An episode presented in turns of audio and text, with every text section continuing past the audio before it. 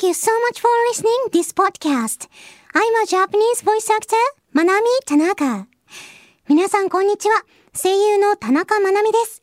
今回もこちらのポッドキャストを聞いてくださってありがとうございます。In this program, we share the fun of English learning and overseas experiences.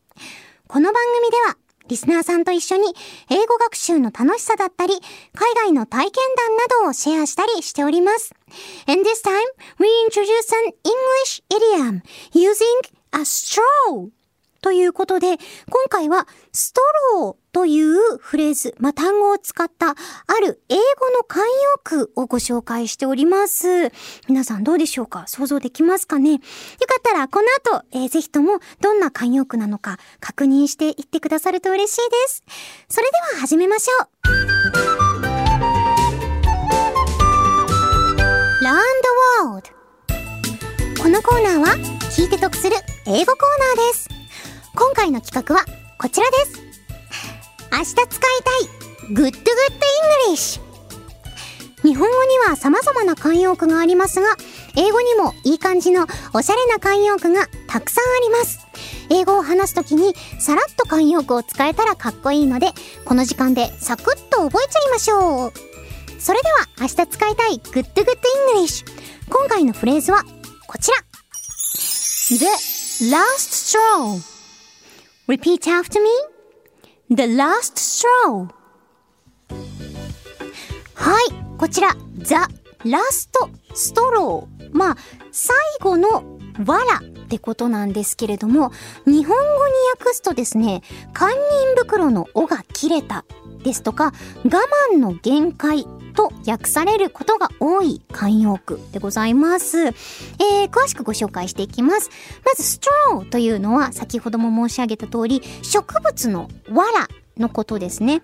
で、この last straw というフレーズの由来を調べてみると、えー、藁を運ぶために、まあ、ラクダを使っていた頃に、the straw that broke the camel's back という表現があって、それが何かというと、the straw まあ、わら、the broke the camel's back ということで、わらがラクダの背中を折ったという表現から派生したイディオムになるんだそうです。まあどういうことかっていうと、ラクダさんがね、藁を運んでくれるということで、で、背中に藁をどんどんどんどん乗せ続けていったら、まあどんどんどんどん重くなっていく。で、藁一本一本はめちゃくちゃ軽いけど、もう最後の一本、もうこれ以上無理ってなったところの上にもう一本乗せてしまうと、まあかん、どんなに軽い藁であっても、えー、ラクダの背中も折れてしまう。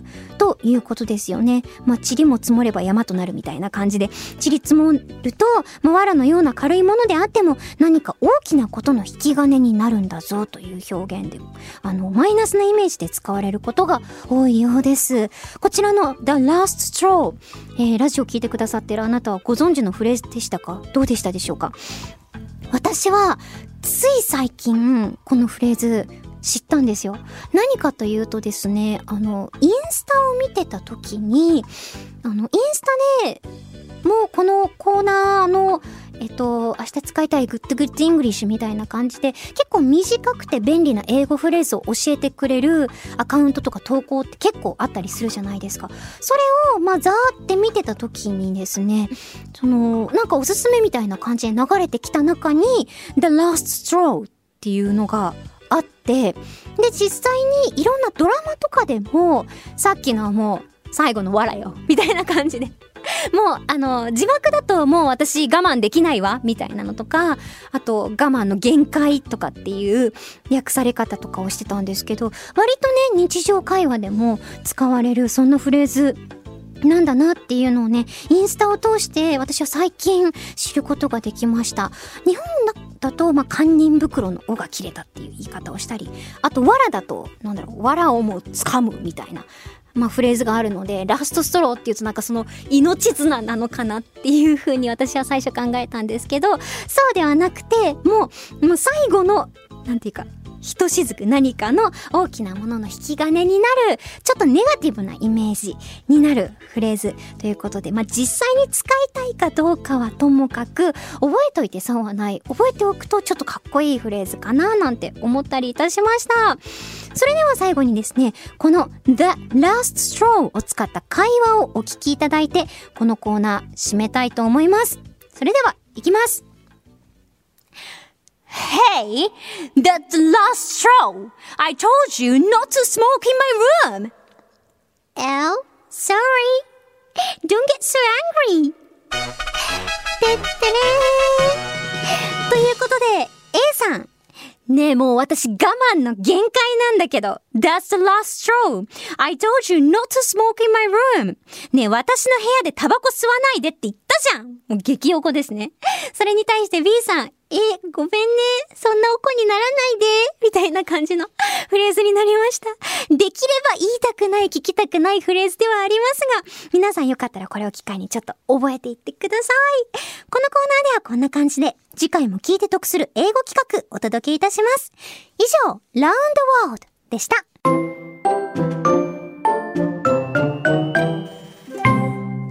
したでしょうか？今回は先ほどご紹介した通り、The Last Straw まあ、我慢の限界という慣用句を、えー、ご紹介させていただきました。えちなみにですね、この straw という単語、えー、先ほどの、えー、ご紹介した中では、わらを意味するっていうことを言ったんですけれど、まあ、straw hat とかって言ったりしますし、皆さんにとっても、わらイコールストローっていう、あの、英単語、割と身近かなと思うんですけど、あの、ドリンクを飲む時のストローも、同じストローなんですよね。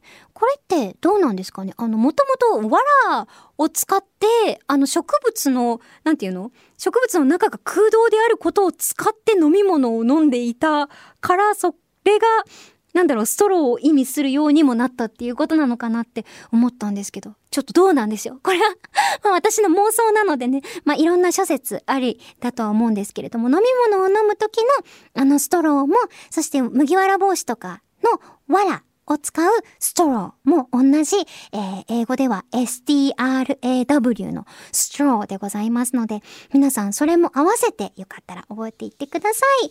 え次回以降もためになる英語の情報いろいろお届けできたらなと思っております。それではここでお知らせをさせてください。私、田中まなみは、ニコニコチャンネルで、田中まなみ The World is Your Oyster という番組をやっています。そちらでは英語を使ったいろいろなコーナーをお届けしております。気になった人はぜひそちらも聞いてみてください。Here's an announcement.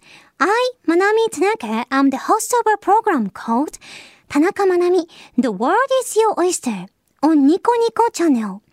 In the program, I'm challenging various projects using English. If you're interested, please check it out. 番組ではリスナーさんからのメールを募集中です。メールは The World is Your Oyster の Twitter アカウントにあるメールフォームから送っていただくことができます。送っていただいたメールは The World is Your Oyster でもご紹介をさせていただきます。あらかじめご了承ください。If you'd like to give us a comment about this podcast, we would love to hear from you. You can write to us using the form on the Twitter account of 田中まなみ The World is Your Oyster. Please search on Twitter for The World is Your Oyster or at MGMG OYSTER.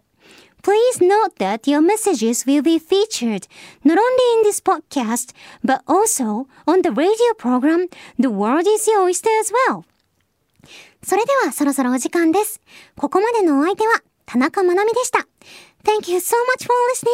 See you next oyster. またね。